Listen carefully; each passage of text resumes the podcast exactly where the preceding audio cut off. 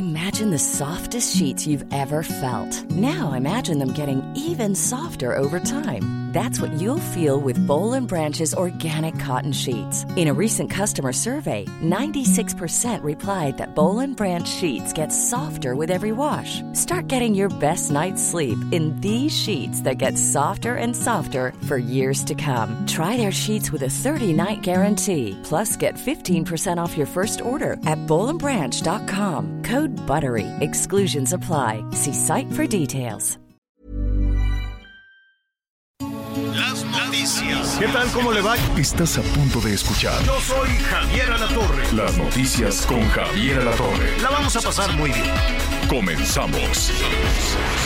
La mejor manera de decirte todo de una forma hermosa.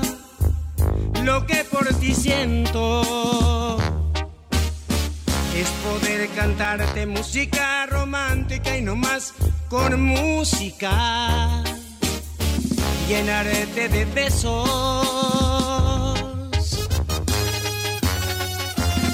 Porque con música romántica se engrandece el amor y se llena de. Con música romántica. Pues así va, no, no, no, pues es el Pancho Barraza y el Edwin Cass, que son unos enormes. Entonces, este, sí, así está romanticona, arrastradona, pero vamos a echarle ganas. Usted no, no, no, no se me, este, no le baje el tono, no le baje el volumen. Así es, de vez en cuando hay que cantar la música romántica despacito. Bueno, pues eh, tienen mucho trabajo, todo mundo tiene mucho trabajo, los cantantes de música ranchera, de banda, grupera, de todo, para este fin de semana. Ya todos están contratados por aquí, por allá, por aquí, por allá, para las eh, celebraciones. Es más, el Pancho Barraza se va a presentar en Las Vegas también. Eh, ¿Quién más se va a presentar? El eh, Luis Miguel. Los Fernández no sé. Eh, la familia Aguilar, pues creo que tienen otros, otros compromisos, pero ya ve que Las Vegas, pues es uno de los destinos más, este, pa- para los que tienen ahí su, su apartadito, ¿no? Para los que tienen ahí su dinerito para ir a, a dar, para ir a dar el grito, pues si le da la gana se va a Las Vegas. Bueno, pues al ratito vamos a revisar algunas opciones también para eh, la noche mexicana. Coma ligerito desde hoy, no se me vaya a empachar el, el viernes. Entonces, este, vámonos despacito, vámonos, vámonos ligerito. Y tampoco se vaya a dar unos atracones. Bueno, si le da la gana, las gorditas, los tacos, el pozole, lo que le dé la gana, pues hágalo. Los chiles de en nogada también, hágalo. Bueno, pues el número telefónico a sus órdenes 55 14 90 40 12 55 14 90 40 12 que está a sus órdenes para lo que usted quiera y mande. El que no sé si se va a presentar, Miguelón, es el peso pluma. Tenía este ya todo listo para presentarse en Tijuana. Ah, no, pero hasta el mes que entra. Ese es 14 de octubre, sí. Hasta octubre, yo creí que para estas fechas. Entonces todavía tienen algo de tiempo para resolver si se presenta o no. El hecho es que unas mantas atribuidas a unos malosos, en particular al cártel Jalisco Nueva Generación, pues lo es- le dicen, tú te presentas y abusado. ¿Por qué, Miguel? ¿Qué, qué está pasando ahí en Tijuana? ¿Qué tiene que ver, qué tiene que ver Peso Pluma con el narco? Bueno, independientemente de las canciones, casi todos los que se han presentado en el Zócalo, los que ponen en Palacio Nacional y demás, tienen canciones de, de- de elogio a algún tema de narco, ¿no?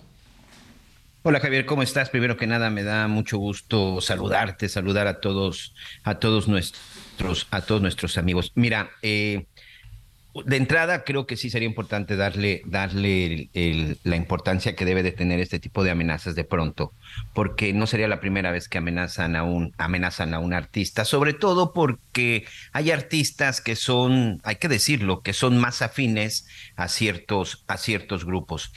Eh, recuerdo, esto que salió ayer, fueron tres narcomantas exactamente las que fueron colocadas en diferentes puntos en la zona de, Tijuana. Eh, una llamó mucho la atención porque fue prácticamente a unos muy cerca del puente fronterizo de, San Isidro y por cierto ya hay una persona que fue detenida en donde que estaba precisamente colocando esta narcomanta. Sí, tiene que ver con las canciones y sobre todo porque tiene que ver con las canciones, porque de alguna u otra forma Peso Pluma se le ha identificado mucho con su presencia en Sinaloa, Javier. Eh, no quiero decir que tenga vínculos, no quiero decir que esté relacionado con ellos, pero de alguna u otra forma muchas de las canciones de estos narcocorridos o de las interpretaciones que, que de pronto ha hecho este, este joven, bueno, evidentemente pues hace alusión al cártel, al cártel de Sinaloa. Fíjate que Pero él es de este, Jalisco. Él, él, es de Jalisco, ¿no? Es correcto, y el grupo incluso que, que lo amenaza es este cártel de Jalisco. Ahora también hay que ver eh, pues la validez y sobre todo corroborar, corroborar lo que, lo que dicen estas narcomantas, y sobre todo a lo que me refiero es de hay que estar prevenidos, pero tampoco significa que sea completamente cierto lo de este grupo, pero no hay que echarlo en saco roto. Fíjate que recuerdo mucho el caso de Valentín Elizalde, Javier. Valentín Elizalde, este intérprete también de, de música mexicana, recordarás que fue asesinado en la zona de Tamaulipas precisamente después de un concierto. Él también, de alguna u otra forma, se le había relacionado, en algún momento era más afín al cártel de Sinaloa, específicamente a la familia, a la familia Carrillo, a la familia Carrillo Fuentes. Incluso hay dos corridos de Valentín Elizalde que hacen alusión al Señor de los Cielos, Amado Carrillo, y a su hermano Rodolfo. Eh, incluso el mismo Valentín en algún momento reconoció y aseguró que lo conocía y que incluso tenían una relación desde, desde muy chicos, este, Rodolfo Carrillo y el propio Valentín Elizalde. Cuando se anunció que Valentín Elizalde se iba a presentar en Tamaulipas, también hubo advertencia, también hubo amenaza, ahí incluso se colgaron en, redes sociales y hubo mensajes directos para el intérprete de que no se presentara, no recuerdo si fue en Reynosa o en Matamoros, ahorita me falla un poquito la memoria, pero el hecho es de que Valentín Elizalde se presenta incluso en el concierto que da él. Empieza con una canción que se llama A mis enemigos una canción que hace precisamente alusión a, o, él la dedicaba, por llamarlo de alguna forma, a la gente que lo había, que lo había amenazado.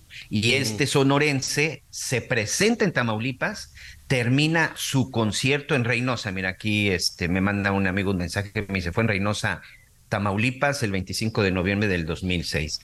Y cuando va saliendo del concierto, le cumplieron la amenaza. Lo mismo sucedió con el intérprete de Capaz de la Sierra, recordarás, el de que también mataron en Michoacán, que también le habían advertido que no podía regresar a su estado, que no podía regresar, que ahí era otra situación, pero que también había sido amenazado.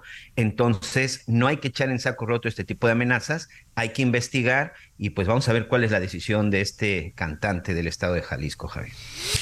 Pues qué, qué terrible, ¿no? Qué terrible que, esta, que este tipo de cosas van sucediendo una vez y otra vez y otra vez en, en, nuestro, en nuestro país, ¿no? Un país pues, reconocido en el mundo por, por la música, por el talento, y pues que ahora esté en manos de decisiones de la delincuencia organizada. Yo le preguntaría a nuestros amigos allá en Tijuana o en cualquier otra parte o en cualquier otra parte del país ahora que vienen todas estas celebraciones si de pronto usted escucha, sea verdad o no, sea un, hay quienes dicen que a lo mejor era una campaña publicitaria macabra macabra, pero hay quienes dicen, no, le quieren hacer publicidad porque no, no, no vaya a ser que le pase como aquí. ¿En dónde fue donde no vendía boletos? Aquí en México, Peso Pluma, ¿no? En la Ciudad de México. Sí, en la Ciudad de México. En la Ciudad de México no vendía boletos, creo que allá en Tijuana, pues supongo que sí.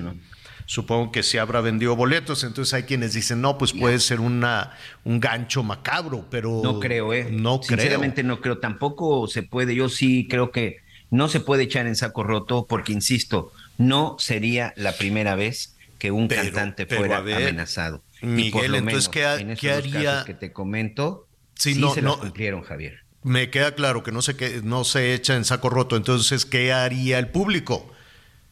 ¿Tú irías? A ver, si tus hijas, papá, voy a ir al concierto de Peso Pluma. Le pusieron ahí unas mantas, pero pues no importa.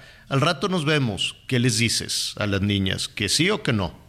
Definitivamente, sobre todo por lo, por lo que me dedico. No, Javier. Pues está, entonces qué nervio. Entonces, qué angustia, independientemente de si se cancela o no se cancela, de si sea verdad o no, pues está terrible que de pronto quieras tú los boletos para ir a un concierto, para ir a un baile, para ir a lo que sea y ves ahí una manta enorme. Pues este, eso no solo inhibe al cantante o a los productores, o no sé si depende de la presidencia municipal de Tijuana o de quién autorizar o no ese evento. Son demasiadas. Sí, los permisos en este caso eh, son municipales.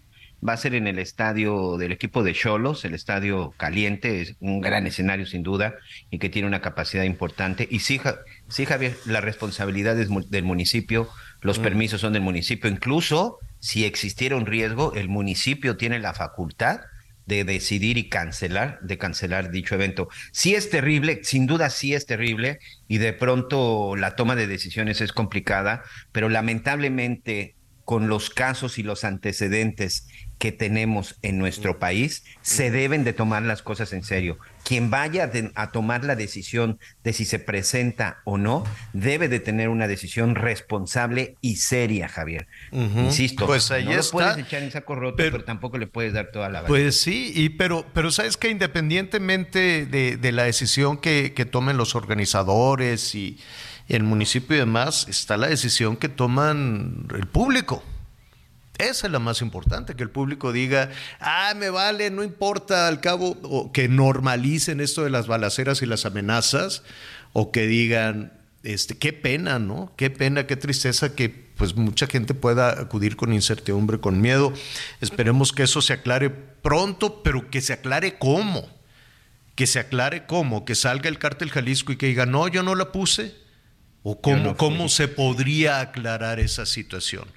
O que agarraron unos chamacos que dijeran, ah, nosotros lo pusimos, pero no, ¿cómo? no, no me queda muy claro cómo se va a tomar una decisión o cómo se podría aclarar esa situación, qué elementos va a valorar el municipio. En fin, usted tiene la última palabra en el 55 14 90 40 12, 55 14 90 40 12, que está a sus órdenes. Oiga, eh, déjeme comentarle que hay una, al ratito vamos a poner ahí en, eh, arroba Javier-a la torre. Em, hay un incendio en desarrollo en la Ciudad de México. Mm. Esperemos que no pase, que no pase a mayores. Yo sé en el centro, en el centro histórico, ahorita le digo cuál es el que se está este, eh, incendiando. Es, nuevamente un mercado, ¿no? No, fíjate que es un edificio de estos del centro histórico, estos eh, antiguos en la calle de Cuba. En Cuba y Chile, en el centro histórico, es uno de estos eh, palacetes que están muy abandonados también, el centro histórico. El hecho es que llega, estaba el humo, Lumareda, y una persona, pues llegaron los bomberos y empieza a salir el humo. Y yo entiendo la desesperación. El fuego puede crecer a una velocidad impresionante, impresionante. Cuando estaba en la construcción de, de, la casa, se le ocurrió a un electricista ponerse a trabajar junto con el carpintero y el barnizador que estaban trabajando, terminando un closet. ¿En qué cabeza cabe el electricista ponerse casi casi un soldador, pues una chispa hizo que aquello se prendiera. Y se me y se quemó, pero a una velocidad. Afortunadamente yo estaba revisando cómo iba la obra cuando empieza aquello y les dije, "Vámonos para afuera todos, para afuera." Nada de que a ver, que afuera y luego averiguamos. Y pues sí, se quemó ahí toda, todo el avance, todo el avance de, de, la obra, pero pues fue también un error terrible del, del de, las personas encargadas de poner a trabajar estos tres personajes. Los incendios se pueden iniciar. Que, que el caso de ahorita del centro histórico va un poquito ahí también de negligencia, ¿eh, Javier? Pues puede ser, pero... Una, la primera hipótesis es que, bueno, de entrada hay que decir que en donde empieza el incendio en este departamento, había ahí un joven, un hombre que estaba viviendo, sale por la ventana y se lanza. Es lo, que iba, es lo que les estaba comentando, la desesperación, el fuego avanza durísimo. Y aunque llegaron los bomberos, este muchacho se lanzó al vacío. Es que parece indicar, según lo que te están diciendo ya los vecinos y lo que está recabando, que tenía almacenada una cantidad importante de pirotecnia. Ah, el, el departamento. El departamento donde empezó. Y por eso se lanzó. Sobrevivió el muchacho. pero sí, de una altura, de una altura considerable, ¿eh? de una altura considerable. Yo espero, no sé, a lo mejor había árboles o algo ahí que, que ayudaran a amortiguar la caída pero este sí es impresionante cómo se, cómo se, se lanza. Este, es la información que está en desarrollo en, el tema, en el tema de la Ciudad de México. Bueno, a ver, rápidamente. Este, al ratito vamos a hablar con Mauricio Tabe, que es el alcalde de la Miguel Hidalgo en la Ciudad de México. Hoy, pues mira, en la competencia yo no sé si es por desviar el tema a, quitarle foco a otras cosas, al presupuesto, al tren Maya, al avión, a los, este, ya, ya ves, eh, Carlos Loreta ahí que sacó también lo de los terrenos alrededor del tren, en fin, tantas cosas que van surgiendo y surgiendo y surgiendo, y esto se va a poner eh, la ira de los partidos políticos, del PRI, del PAN, de Morena, de todos, cada día se van calentando más los ánimos. Pero eh, independientemente de eso, me queda claro que el tema de conversación lo ha arrebatado Xochil Gálvez, Miguel. Ya se dejó de hablar de las corcholatas, se dejó de hablar de los candidatos, se dejó de hablar. Eh, Marcelo, pues a ver qué hace, que anda en una, dice que va a emprender una gira y demás. Pero la que está en el candelero de la discusión política es eh, Xochitl Gálvez, ya sea porque es un tema recurrente en Palacio Nacional, es un tema del que diariamente se habla en la mañanera. Hoy eh, de nueva cuenta pues hubo pues algo de ironía, burlas, críticas también, ¿no? Y de alguna manera Xochitl tiene la habilidad de, de, recibir esa, esa, esa bola, ¿no? Esa pelota y este y que rápidamente yo no sé si es ella, sus asesores, pero sigue en la discusión. ¿La pone en la discusión el jefe del Ejecutivo? Sí. Dijo, a ver, vamos a ponerle un video de cuando ella le pegaba una piñata del PRI. Y eh, la verdad yo me quedo reflexionando y dice, ¿cómo es posible si ella antes, ahora pues están unidos el PAN y el PRI y ella es la candidata? Pero si le sacamos la historia a todos los de Morena con su pasado priista, pues digo, yo creo que todos han tenido una evolución y todos han salido del PRI. La gran mayoría de los militantes de, Morena, pues han salido del PRI y luego ya se fueron a Morena. Pero en fin, e, ese no es el tema. El tema es que se le pone en el candelero y se le ponen los reflectores. Y no solo eso, a ver, yo no sé por qué. O es temor, o es miedo, o es una estrategia que no acabo de entender. Los de Morena de la Ciudad de México ahora piden que le tiren la casa a Xochitl. Así como lo oye. Que, va, así que con unos este, marros y unos mazos y que, hay que ir a tumbarle las paredes, a tumbarle a... ¿Te imaginas, Si, ¿Te imaginas si se decidieran a tirar todos los edificios que fueron construidos de manera ilegal, irregular, pues, en todas de, de entrada, no sé si fueron construidos de manera ilegal. Eso se lo vamos a preguntar a Mauricio Tabe, porque este, Pero pues... con el argumento que ellos dan, o sea... Oye, Javier. que esa Ay, la hola. Anita. Anita. Hola, hola, yo aquí escuchando muy atenta, como siempre. Tú vas a ir con un marro a tumbarle el, el- el edificio a. Sería incapaz este, de tumbarle nada a nadie.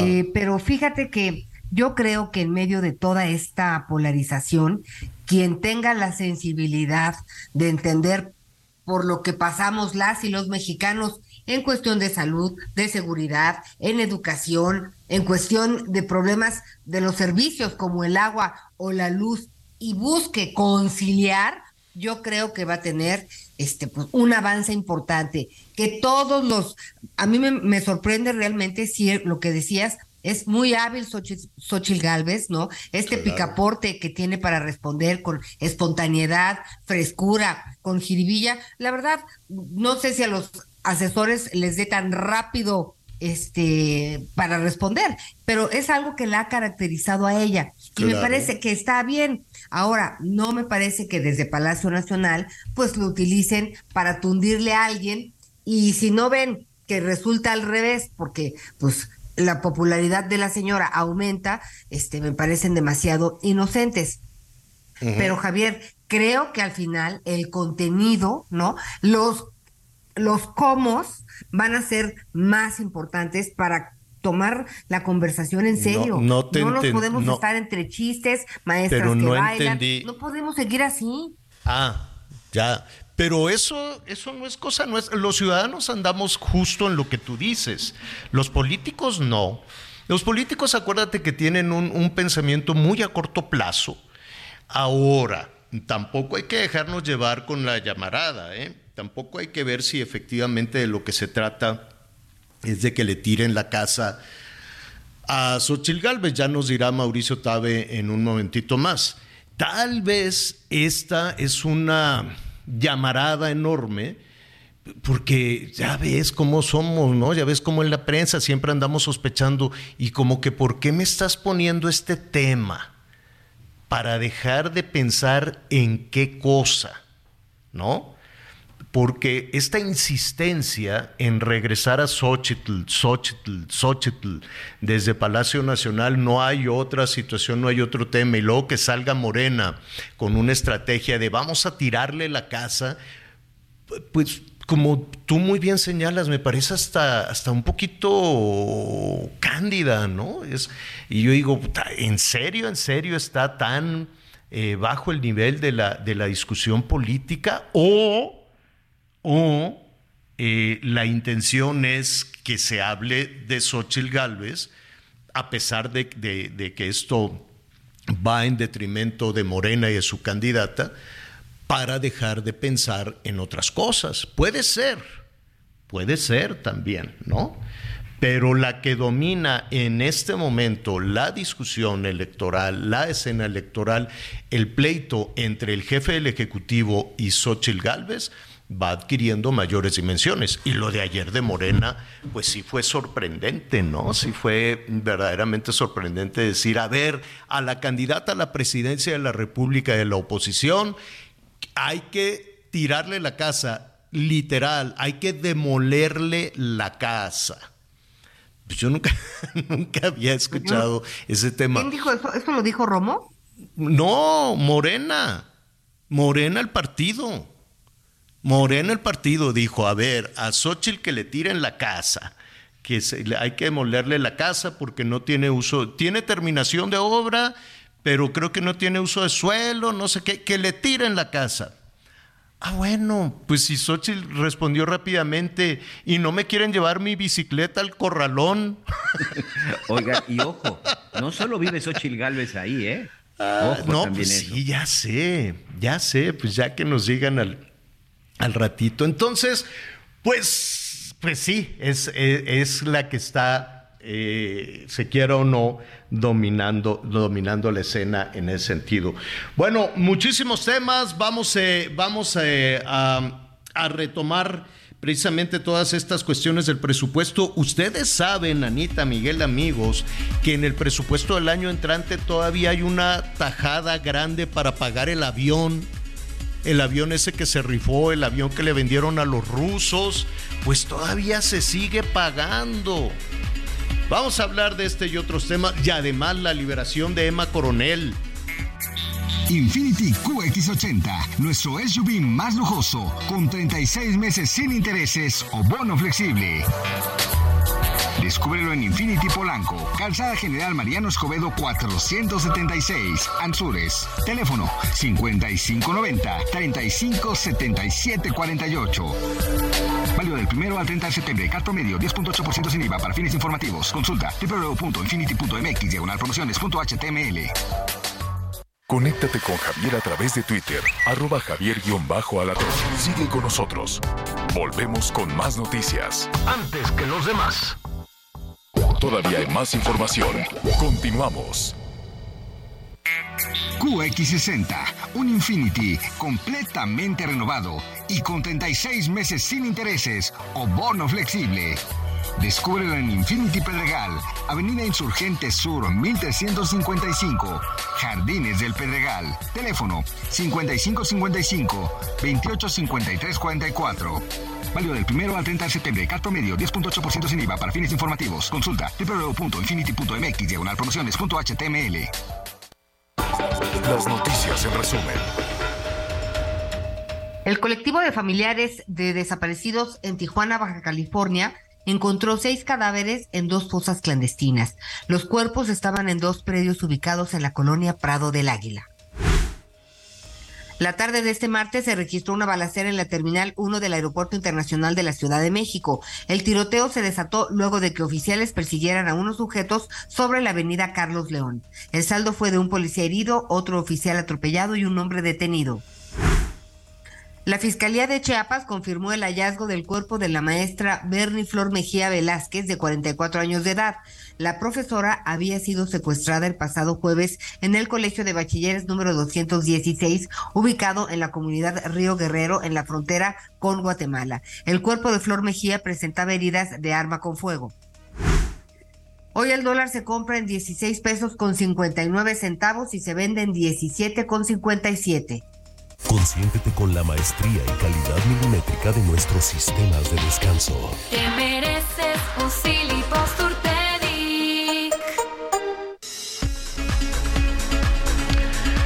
Bueno, nada más una, una precisión, ¿no? A propósito de, de, del tema de Palacio, del tema de Palacio Nacional y esta eh, discusión de Xochitl de todos los días, bueno, también hubo este, ¿cómo se llama? Pues un, una pues no quiero yo decir campaña, ¿no? No, pues no es campaña, también se mencionó con muy buenos este, elogios sobre la preparación, la honestidad de Claudia Sheinbaum. Entonces, este, pues sí, ¿no? Hubo palo para, para y este, pues el presidente elogió la carrera, la disposición, la honestidad, la preparación, dice que es científica. El presidente dijo que él a duras penas llegó a la licenciatura, pero que Claudia es muy preparada y que pues que está muy contento con, con, con esta designación, en fin. Entonces, este, pues el INE no dice nada, ya nadie va a decir nada. Entonces, pues yo quiero suponer que, se, que ya todo, que ya todo cambió, que estamos en una campaña abierta, nada de que el 7 de septiembre se arrancó. No, no, no, no, no, no. Los tiempos cambian. Hay una cosa importante en esta administración, que ya se hizo a un lado la simulación. Eh, sí le ponen que si la coordinadora de la mano del muerto, de la quién sabe qué, las, las dos, ¿no? Eh, tanto la, candidata de Morena como la candidata de la alianza opositora. Por, ya saben, no, nunca se quieren decir candidatas, pero pues, pues son candidatas. Ya, ya se hizo un lado la simulación, ya se hizo un lado esto de que el presidente no podía opinar, ya se hizo un lado esto de que no puede hacer campaña por su candidato, en este caso por su candidata como sucede en los Estados Unidos, que los presidentes hasta el último día abiertamente apoyan. Aquí la discusión es, como decía Marcelo, ¿qué pasa con el uso de recursos? Como en este caso, pues quiero suponer que que Palacio Nacional no es una vivienda privada, que hay recursos públicos eh, en esta campaña, ¿no? Se paga con dinero, con dinero de la gente, con dinero público. No sé si eso se toma en cuenta o se contabiliza o no, no, no, no, no lo sé, porque de pronto pues ya perdemos un poquito. Y aunque se contabilice, pues el INE no va a decir nada, ni, ni el tribunal ni nadie. A estas alturas ya las reglas del juego cambiaron. Yo quiero suponer que los diputados van a ver esto y van a hacer unas modificaciones y van a decir, bueno, pues ya este, que cambie, ya cambió todo, ¿no? Ya la, las campañas son abiertas desde el 2021, es mucho más libre. Eh, ¿no? Eh, en lugar de estarle dando la vuelta y simular que sí lo digo, pero no lo digo, que sí es candidata, pero que no es candidata. Entonces, creo que poco a poco todos, o básicamente desde, desde gobierno, se va empujando a que las cosas sean diferentes y así hasta nos ahorramos un dineral. Ya, ya quitaron las bardas de las corcholatas y ahora están las bardas de los candidatos y candidatas a los gobiernos de los estados, con el argumento de que son los ciudadanos los que sacan de su bolsillo. Eso es mentira, ya que digan, ¿sabes qué? Agarré dinero de este cajón, ya después veré cómo lo repongo. Agarré dinero público para pintar las bardas. ¿Qué van a hacer? ¿Le van a quitar la candidatura? Claro que no. Claro pues no, claro que no. Y agarré también dinero o hice ahí un acuerdo para poner los espectaculares. ¿Qué van a hacer? ¿Vas eh, a, prohibir que sea candidato o candidata al gobierno del Estado? Pues claro que no. ¿Por qué tendrían el argumento de decir, ¿y por qué me detienes a mí y no hiciste nada con las cacharolas y no hiciste nada con las corcholatas? Quiero, quiero suponer. En fin. Eh, era nada más ahí un señalamiento. Además de eso, Chile se habló y se habló muy bien. El presidente se expresó este, muy, muy bien de Claudia Sheinbaum y también, ¿no? Da un empujoncito y se le doy un palo a una y empujo, empujo a esta. ¿Cambiarán las reglas? Pues probablemente cambien. Yo espero que sí, porque, nada más antes de irnos rápidamente a lo del iPhone, porque si el INE o el quien sea sale después a castigar y a perseguir a los medios de comunicación, pues entonces no se vale. Lo que, lo que es parejo no es chipotudo. Si permitiste que anden con la marrana suelta todos los candidatos y las candidatas, ya no puedes censurar o amarrar u obligar a los medios de comunicación con la espotiza, con los millones de anuncios y que no puedes decir esto y no puedes decir aquello y estás obligado a meter esto, estás estoy obligado y por qué los políticos no están obligados? Entonces sí ya se abrió una discusión. Todo es libre, perfecto. Prohibido prohibir, perfecto. Se puede hacer campaña desde Palacio Nacional, perfecto. Se puede hacer campaña desde los gobiernos de los estados, perfecto. Se puede agarrar dinero público para esto y que lo, lo repongan o lo que sea, muy bien. Ah, pero entonces a los ciudadanos también con la misma vara, ¿eh? Con la mismita, lo no nos vengan con multas y sanciones y tienes que meter millones de spots, ah, porque es mucho más sencillo castigar a los ciudadanos le hace medios de comunicación que a los políticos, que traen un blindaje de a ver quién se atreve, si no agarran a zarapazos a los del INE. Ah, sí. Entonces, a ver, lo que es parejo no es chipotudo. Oiga, en Cupertino, que me da una risa ese nombre Cupertino, California. Allá anda, allá anda nuestro compañero y amigo José Antonio Pontón, porque fue el lanzamiento del nuevo iPhone y él es experto en tecnología, ya sabe, ahí en Hechos, usted lo puede escuchar con todas las novedades. ¿Cómo estás, José Antonio? Qué gusto saludarte. ¿Cómo estás, Javier? Muchas gracias a ustedes que me, que me invitan aquí al programa para platicar de tecnología y de los nuevos lanzamientos de la marca de la manzana aquí en Cupertino, California, como bien dices. Cupertino. Oye, Aquí- Cupertino, dime algo. ¿Te gustó el nuevo iPhone? ¿Tiene muchas novedades? Bueno, mira, la verdad es que así como una innovación total que viene de la generación anterior, pues no. Hay cambios sustanciales e importantes, como por ejemplo el, el puerto USB tipo C. A ver, ¿cómo, estu- ¿cómo estuvo esto? Un poquito de contexto. Justamente la Unión Europea hace pues, el año pasado dijo, ¿sabes qué? Eh, Apple, si quieres ven- seguir vendiendo tus teléfonos aquí, eh, pues vas a tener que cambiarle el puerto. El puerto que, que utilizábamos antes, en las generaciones anteriores justo de, de iPhone, se llamaba Lightning. Bueno, se llama Lightning, ¿no? El famoso de, oye, ¿tienes cable de iPhone para cargar? ¿No? Era como El- cargador. era único.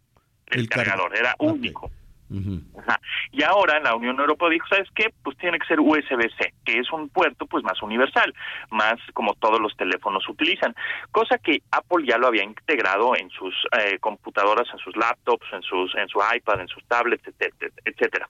Pero ahora es la primera vez que el iPhone 15 tiene este puerto USB-C. ¿Qué significa esto? Que vas a poderle conectar otros tipos de accesorios, igual algún disco duro, algún otro tipo de audífono importante o interesante, micrófonos, eh, la carga va a ser un poco más rápida también de la batería y bueno, ese es un cambio importante en, en esta nueva familia de iPhone 15. Después, eh, solo en, la, en las versiones iPhone 15 Pro y Pro Max, que son digamos las las de nivel un poco más alto, también eh, cambiaron el botón. Hay un botón que los iPhones tienen en el costado izquierdo, en el lateral izquierdo, que es un switch para que puedas silenciar el teléfono, ¿no? Que si entras al teatro, que si entras al cine, que, que estás al aire y no quieren que te moleste, que no esté sonando, bajas el switch, ese del lado izquierdo y entonces se pone en modo vibración o en modo silencio. Bueno, para la versión Pro y Pro Max quitan ese botón eh, o ese switch y lo convierten en un botón de acción, en un botón mecánico, un botón físico que tú como como usuario puedes personalizarlo y puedes decir que ese botón se comporte o que active la, la linterna, que active la grabación de voz, que active la cámara, etcétera. Ahí puedes personalizar ese botón, es como un acceso rápido a ciertas aplicaciones. Y después, en el Pro Max, que sería como el tope de gama de, los teléfonos, de 6.7 pulgadas, el más grandote, la diferencia en la cámara es que ahora tiene un zoom de 5X, de 5 aumentos, cosa que antes tenía de 3, bueno, pues ahora aumenta a 5X de zoom, pues para tomar fotos, no sé, que si estás en el estadio, que estás en el concierto, y puedes tomar a tu artista pues más cerca, ¿verdad? Eh, y, y el procesador, el procesador pues eh, digamos no lo vemos como tal, pero pues sí lo sentimos, ¿no? Sí sentimos su poder.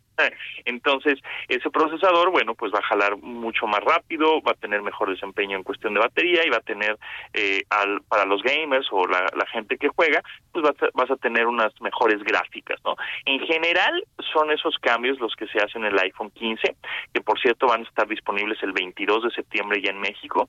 Y por otro lado, pues anunciaron los relojes, que los relojes, pues prácticamente no hay ningún cambio radical, son exactamente iguales al, al año anterior, sin embargo, traen un chip o también un procesador nuevo, con el cual eh, vas a poder hacer gestos en el aire, digamos que a la hora de tocar tu dedo pulgar y tu dedo índice en eh, la mano en donde estás portando el reloj, eh, vas a poder, digamos, hacer algunas funciones o, aplique- o activar algunas aplicaciones con tan solo tocar tu pulgar y tu índice, así como haciendo como clics en el aire, este, para, para activarlo.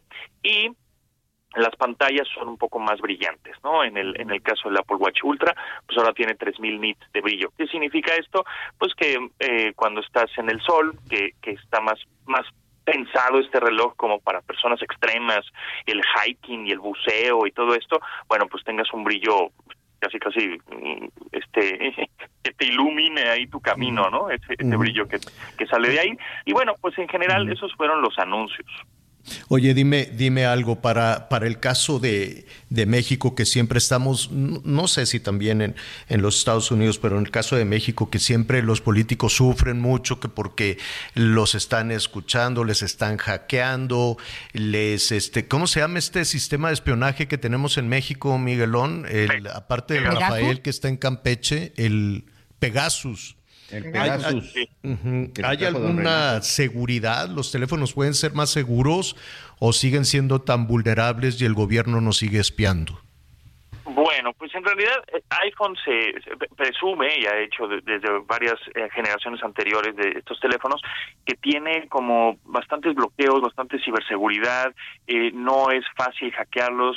Eh, sin embargo, ahí el problema no tanto es el pues el software o, o el eh, o el hardware que tienes tú el, el, iPhone como tal o el dispositivo como tal cualquiera que sea ahí el problema de pronto es el error humano no que que nos llega un SMS que nos llega un WhatsApp ah, claro, que nos llega claro. una liga un y mail y damos clic a una liga Ajá. contestamos algún mensaje que no deberíamos y a partir de ahí hacen esta este concepto que se llama ingeniería social que en realidad pues, te voy a engañar, ¿no? Uh -huh, uh -huh. Este, para que caigas en la trampa y se meta este software malicioso.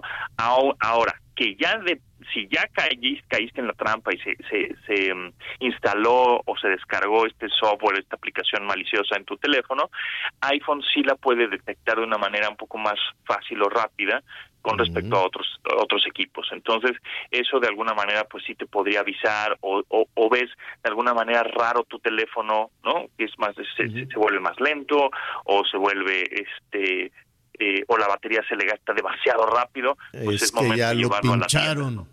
Es que ya Exacto. lo pincharon. Qué horror. Bueno, José Antonio, muchísimas gracias. Dime algo, ¿es muy caro, mucho más caro que, el, que los anteriores? Qué buena pregunta, Javier. Fíjate que esa es la nota, tal cual, esa es la noticia, que los teléfonos iPhone 15 bajaron de precio. ¿Cómo? Es decir, sí, sí. Lo nunca visto. Sí, sí, sí, nunca visto. Eh, gracias, yo creo que al cambio de, de, del dólar que tenemos ahora y también, pues, yo creo que algunos otros ajustes que se hicieron, bueno, pues ahora ya el teléfono iPhone sale a entre 1.500 y 2.500 más barato, entre comillas, eh, que la generación anterior, o sea, que el iPhone 14, ¿no? Cuando uh -huh. salió en ese momento. Uh -huh. Entonces, pues eso está, la verdad es que está interesante. Eh, eh, así que pues el 22 de septiembre pues ya ya te veo ahí haciendo fila eh bueno oye si Javier no le... sí adelante una cosita querido siempre es un gusto saludarte pero Gracias, Ana. si actualizamos y actualizamos todas las veces que nos dicen los, los teléfonos de la manzana, o sea, sí. ya la hicimos, podemos estar casi como el nuevo. Sí, no. justamente, bueno, qué bien que lo mencionas, eh, las, las, actualizaciones del sistema operativo que ya ves que sale, eh, el sistema operativo necesita una actualización, que si el 16.2, que si el 17, que etcétera, mm. es importantísimo que actualicen por... ¿Por? ¿Por Uy. qué? ¿Por qué? Porque para que no pasen estas. Actualizar cosas. para que no se te corte la señal, es lo que quería decir. Ay, actualizar para que no se nos corte. Saludos a Mau, a Mauricio Valdespino, este, que tiene pues toda la representación de Apple. Y ya hace mucho que no platicamos con él. Y bueno, pues ya se nos cortó aquí la comunicación cuando estábamos en la parte final y ya estaremos eh, platicando con José Antonio Pontón de todas las dudas que usted tenga sobre esta situación, sobre este tema. Bueno, muy bien, gracias José Antonio. Vamos a retomar un poquito en la segunda parte también para concluir la comunicación. Oiga, ayer estábamos hablando de la encuesta nacional de victimización y percepción sobre seguridad pública. Es un nombre muy largo, en VIPE eh, que se acaba de dar a conocer, dicen VIP 2023, pero en realidad es una medición, si no me equivoco, de cómo andábamos en estos, eh, en estos temas de la inseguridad eh, en el 2022 y es, y es este, terrible la cantidad de delitos que se cometen pero es más fuerte todavía la absoluta impunidad, no, no eh, cometer un crimen a los bandidos les puede salir relativamente barato. Digo barato por aquello de la sanción, del castigo, qué cosa tan terrible. Y estábamos platicando Y saludamos de nueva cuenta a Víctor Hernández, profesor investigador de la Facultad de Derecho de la Universidad Panamericana, que le están dando un seguimiento muy puntual a esta encuesta. Te saludo de nueva cuenta, Víctor, ¿cómo estás? Buenas tardes. Javier, Ana María, muchas gracias por la invitación. Oye, eh, eh, estamos revisando, eh, precisamente nos habíamos quedado en esta parte de que la, la, impunidad, la sanción, el castigo por los crímenes en este país es prácticamente nulo. Es correcto. Lo que nos reporta la propia encuesta nacional de victimización es que en promedio nueve de cada diez personas en México no denuncian y el gran dilema del sistema penal mexicano es que si la víctima no se presenta a denunciar, eh, pues el Ministerio Público va a batear casi siempre cualquier otra alternativa eh, para la denuncia. Es muy raro que un caso, por ejemplo, que se vuelva viral o que un testigo llegue al Ministerio Público a denunciarlo, le vayan a abrir la carpeta de investigación, porque casi siempre lo que te exigen es que se presente directamente la víctima. Entonces, eh, pues eso paraliza la mayoría de las investigaciones y los datos que también reportan la envite de quien sí se animó a perder cuatro, seis horas en un ministerio público tampoco son muy alentadores. 50% de las denuncias que se abren en México ante las fiscalías, estamos hablando más o menos de dos millones de carpetas de investigación todos los años, eh, la mitad acaban en absolutamente nada en archivo muerto, no hay detenido, no hay más actos de investigación y el pequeñísimo porcentaje de casos que sí van a culminar con alguna sentencia no son garantía de que se van a quedar aquí, porque cualquier detenido tiene otros dos chances, que es eh, apelar en la segunda instancia y ampararse para eh, poder eludir la acción de la justicia. Entonces son tres juicios en total, tres oportunidades que tiene un delincuente para librar la cárcel y cuando hacemos esa suma, en el agregado en México el porcentaje de probabilidad de éxito que tiene un delincuente es superior al 98%. Más bien lo que es un milagro, lo que es una estadística, es que en efecto se alcance una sentencia y el delincuente acabe pagando su deuda con la sociedad. A ver, ¿por qué? ¿A qué, a qué debemos de atribuir, uno, esta enorme cantidad de delitos que, que se cometen en México? Eh, así eh, quisiéramos tener una, una referencia. Este, no medirnos como educación o como era con salud que íbamos a tener la de Dinamarca, este, pero podemos, es, es así es la vida, así es, tenemos que, que vivir como en una suerte de ley de la selva hay que ponerlo en perspectiva. Eh, hablemos, por ejemplo, de homicidios. En homicidios estamos entregando todos los años 30 mil, eh, más de 30 mil muertos eh, desde el inicio de la guerra contra el narcotráfico. ¿Son cifras de un país en guerra? En estricto sentido no, si lo comparamos, por ejemplo, con la Revolución Mexicana, cuando al final, cuando se retoman las tasas de homicidios, estábamos en 70 homicidios por cada 100 mil habitantes, entonces, digamos, estamos lejos de eso, pero también hay que poner en perspectiva que ha habido días que fallecen más personas en México que en Ucrania, por ejemplo, que sí es un país en una guerra internacional en el siglo XXI. Em, no, no, ha habido días, es prácticamente todos los días, ¿no? Así es, y además hablemos del acumulado. Entre 2006 y 2023 hemos acumulado 400 mil homicidios en Ahora, México. ¿esto, ¿esto por qué, Víctor? ¿Somos un país violento? o somos un país donde hay leyes, muchísimas, hay muchísimas leyes, pero no se aplican, o hay un, o, o, por qué, por qué tenemos esa impunidad y por qué tenemos ese, esa, esa delincuencia desatada. El fracaso del sistema de justicia en México no es nuevo.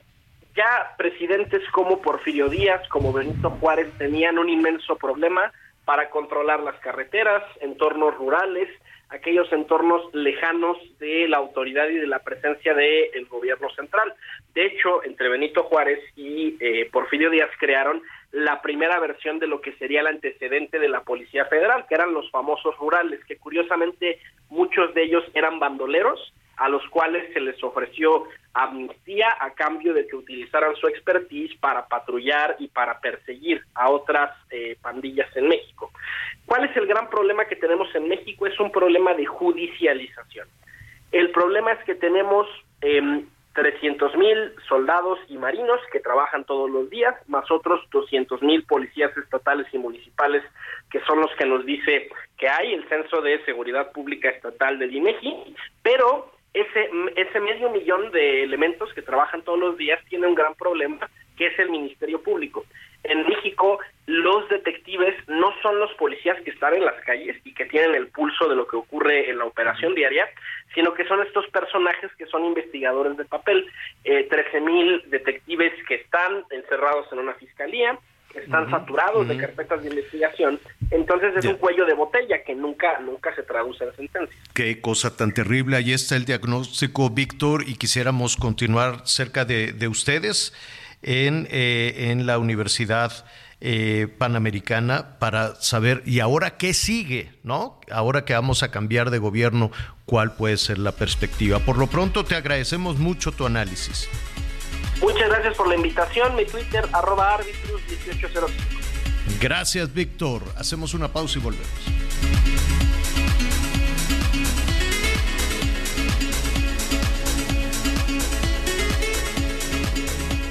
Conéctate con Miguel Aquino a través de Twitter, arroba Miguel Aquino. Toda la información antes que los demás. Ya volvemos. Todavía hay más información. Continuamos. Millions of people have lost weight with personalized plans from Noom, like Evan, who can't stand salads and still lost 50 pounds. Salads, generally, for most people, are the easy button, right? For me, that wasn't an option. I never really was a salad guy. That's just not who I am. But Noom worked for me. Get your personalized plan today at Noom.com. Real Noom user compensated to provide their story. In four weeks, the typical Noom user can expect to lose one to two pounds per week. Individual results may vary. Infinity QX80, nuestro SUV más lujoso, con 36 meses sin intereses o bono flexible. Descúbrelo en Infinity Polanco, Calzada General Mariano Escobedo 476, Anzures. Teléfono 5590-357748. Válido del primero al 30 de septiembre. Cat promedio 10.8% sin IVA para fines informativos. Consulta www.infinity.mx diagonal promociones.html. El partido Morena denunció que el conjunto habitacional en el que vive Xochil Gálvez, responsable del Frente Amplio por México, no cuenta con el permiso de uso y ocupación correspondiente, por lo cual pidieron que sea clausurado, resguardado y demolido. De acuerdo con la denuncia, el lugar ubicado en Sierra Santa Rosa, número 62 de la colonia Reforma Social, sí cuenta con el aviso de terminación de obra, pero no con el permiso de uso y ocupación. Ante esta situación, pidieron que se sancione al director responsable de obra, que se revoque la manifestación de construcción y se solicite la custodia de los folios en el registro público de la propiedad. Tras la denuncia, la senadora panista respondió en sus redes sociales asegurando que Morena trató de destruir sus orígenes, sus empresas, clientes y ahora su casa. Además, cuestionó irónicamente si no querían mandar su bicicleta al corralón. En tanto, Mauricio Tabe, alcalde de Miguel Hidalgo, a quien Morena exigió solicitar a la Fiscalía el aseguramiento del fraccionamiento, se limitó a responder en sus redes sociales que el partido está desesperado y que los del gobierno no tienen argumentos, sino pavor por la futura candidata presidencial de la oposición. Informó Ángel Villegas. Hola, ¿qué tal? Saludos desde Guanajuato. Tres mujeres fueron acribilladas a balazos dentro de una vivienda en la colonia Villas del Bajío 4 en el municipio de Celaya. El suceso se registró minutos después de las 7 de la tarde, cuando se notificaron disparos de arma de fuego sobre la calle Villas de Ruiz. Cuando llegaron socorristas y paramédicos, se confirmó que dentro de una vivienda se encontraban tres mujeres ya sin vida, por lo que la zona fue acordonada. Se sabe que las víctimas, abuela y nietas, se encontraban en la propiedad cuando sujetos armados ingresaron y dispararon en su contra. A decir de vecinos, en el lugar también se encontraban al menos dos niños de entre 3 y 4 años de edad que salieron corriendo a casa de los vecinos. Las víctimas aparentan una edad de entre los 25 y 60 años de edad y quedaron tiradas en el suelo de la vivienda. Agentes de investigación criminal y peritos realizaron el procesamiento de la escena del crimen. Este es mi reporte desde el estado de Guanajuato.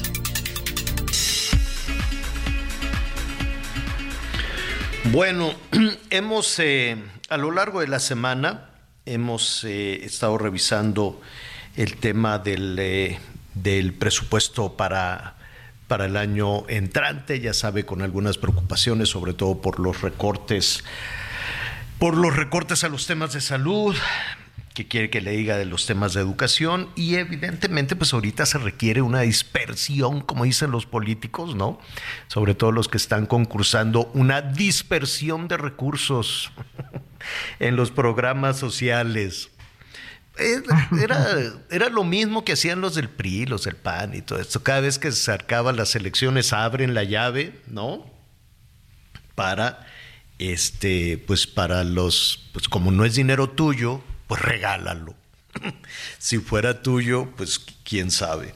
Oiga, pero pues ahí estaremos revisando más o menos algunas cosas. Sabían, eh, yo no, me había dado cuenta, pero revisando más detalladamente, este Miguelón, Anita, eh, todavía hay una partida presupuestal eh, digo, evidentemente no del tamaño de los programas sociales o del tren o de la refinería, estas cosas, no, pero sí es una partida para pagar el avión que ya tienen por allá los rusos o no, no son los rusos, ¿quiénes son los de Tayikistán?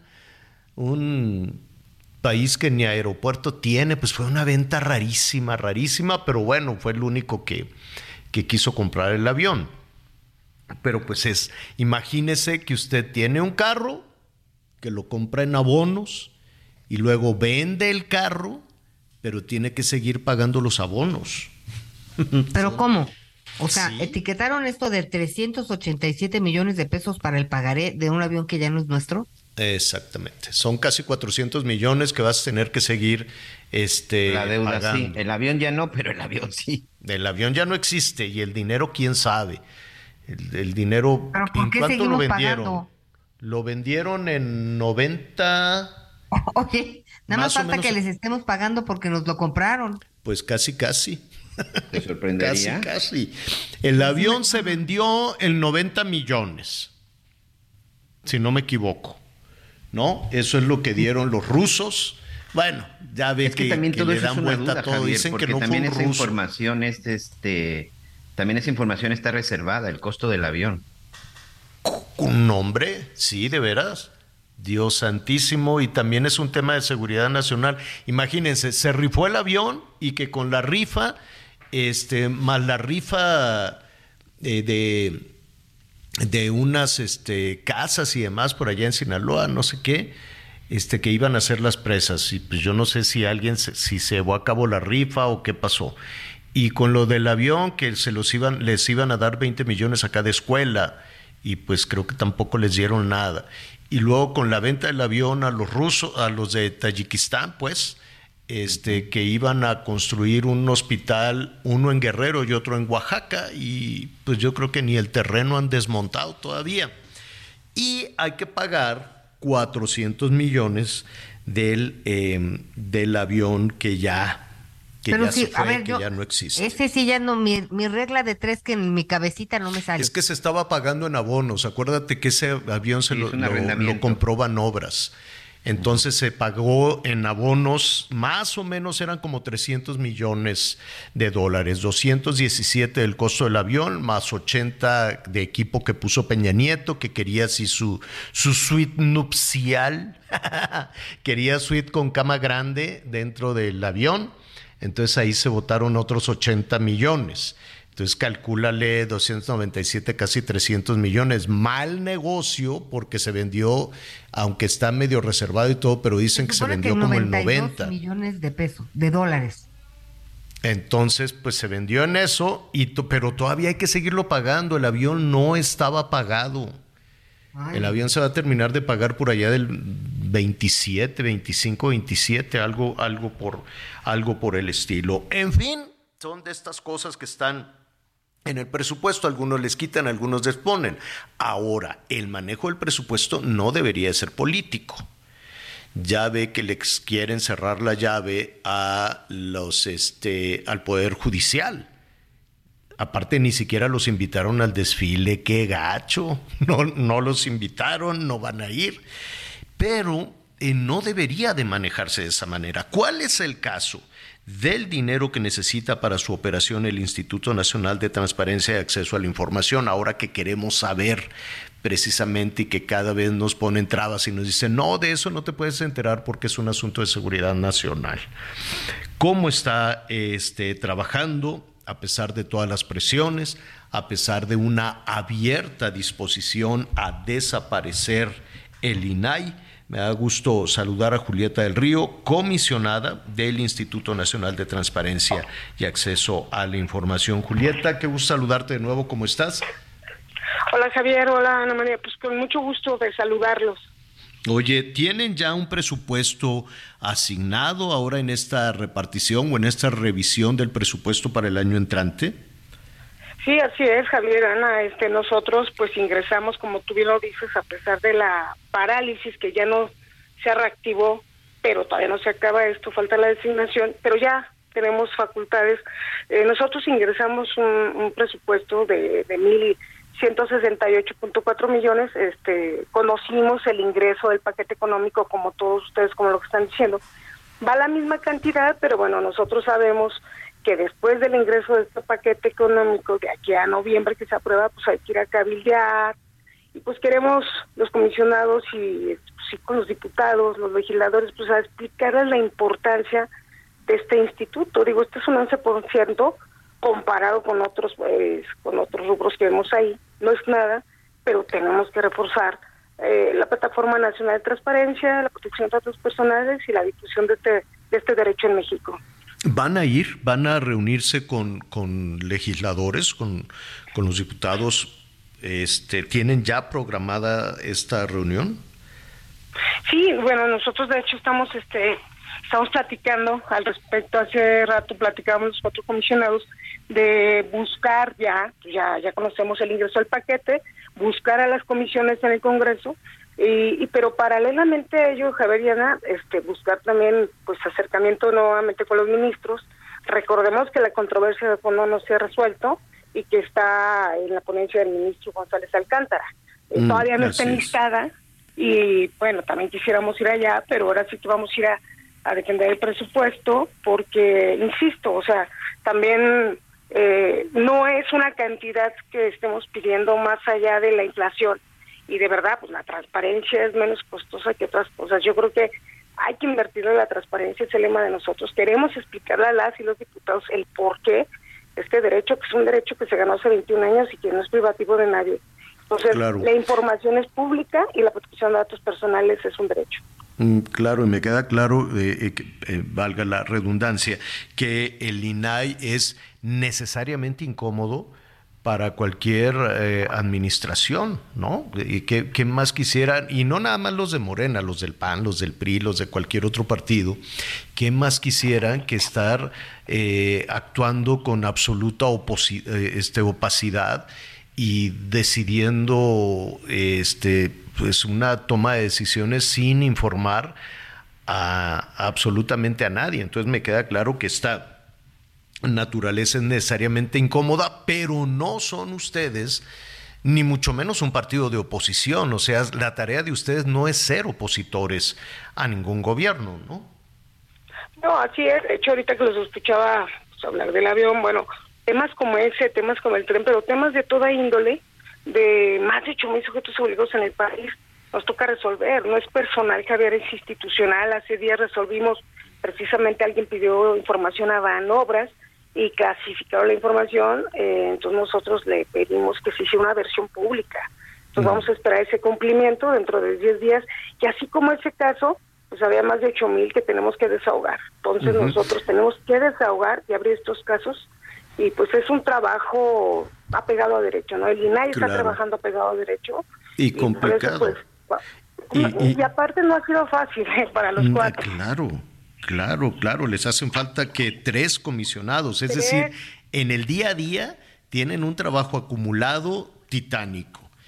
Y por otro lado, por lo que estoy escuchando, Julieta, tienen un trabajo eh, de, de, de, de, puente, de tratar de tender un puente político que no debería de distraerlos. Es decir, no, no, no debería el INAI de distraerse eh, haciendo o estableciendo un vínculo, una relación para ir a informar a los legisladores que deberían de estar este, pues perfectamente enterados de la tarea que están haciendo. Ahora la pregunta es, ¿ustedes van a hacer todo ese esfuerzo? que debería de ocuparse, insisto, ese esfuerzo y ese tiempo en resolver el trabajo que, que tiene el INAI. Y sin embargo, yo me imagino que estos legisladores, si reciben una orden del Ejecutivo, pues con mucha dificultad van a cambiar su posición, ¿no? No, bueno, sí lo hemos visto en estas omisiones legislativas del Senado. Recordarán este que muchas veces se les ordenó por parte de, un juez y este solicitamos a Eduardo Fernández en su momento una reunión. No nos han contestado el oficio desde hace más de dos meses. Entonces, pues la verdad nosotros por eso atendemos más a la Corte en la esperanza, que así fue con la suspensión, que nos otorga todas las facultades, pero también vamos a esperar cuando el ministro Alcántara liste el caso de la controversia, pues ya que la Suprema Corte obliga al Senado, aunque hemos escuchado estos días muchas voces y que ya vamos a, pues la verdad ya estamos a discos, ¿eh? O sea, es, este, entonces mejor le apostamos a la Corte, Javier, vamos a cabildar el presupuesto y pues ni modo. Este, nos tocó este este momento y lo vamos a lo vamos a sacar y la verdad tenemos mucho apoyo, mucho respaldo y pues creemos que las cosas van a salir bien, pero pues tenemos que hacerlo y lo vamos a hacer, y lo vamos a hacer. Eh, finalmente, ¿hay alguna fecha para, para esta resolución de la controversia en la Corte? Mira, eh, nuestro abogado, el del INAE, nos comentaba justo en la mañana que todavía no estaba enlistado, pero que se prevé que posiblemente ya la semana que entra pudiéramos conocer que venga enlistado. Nosotros tenemos también confianza en que el ministro González Alcántara, porque ese ya se vota en pleno, ya no se en sala como la suspensión, que pudiera ser en este mes, máximo octubre, Javier, Ana, que pues contemos ya con un pleno completo. Mientras tanto, pues tenemos las facultades, la legalidad, y con esa legalidad pues vamos a ir a, a defender el presupuesto y hoy tenemos sesión de pleno ya prácticamente en unos minutos. Vamos a seguir resolviendo en unos minutos más en tribuna lo que los ciudadanos le piden a las autoridades, no el INAI. Entonces, nosotros vamos a seguir resolviendo y pues ya les estaremos informando. Aquí estaremos atentos. Julieta, Julieta del Río, comisionada del INAI, muchísimas gracias. Al contrario, Javier Ana, buenas tardes. Gracias, gracias, buenas tardes.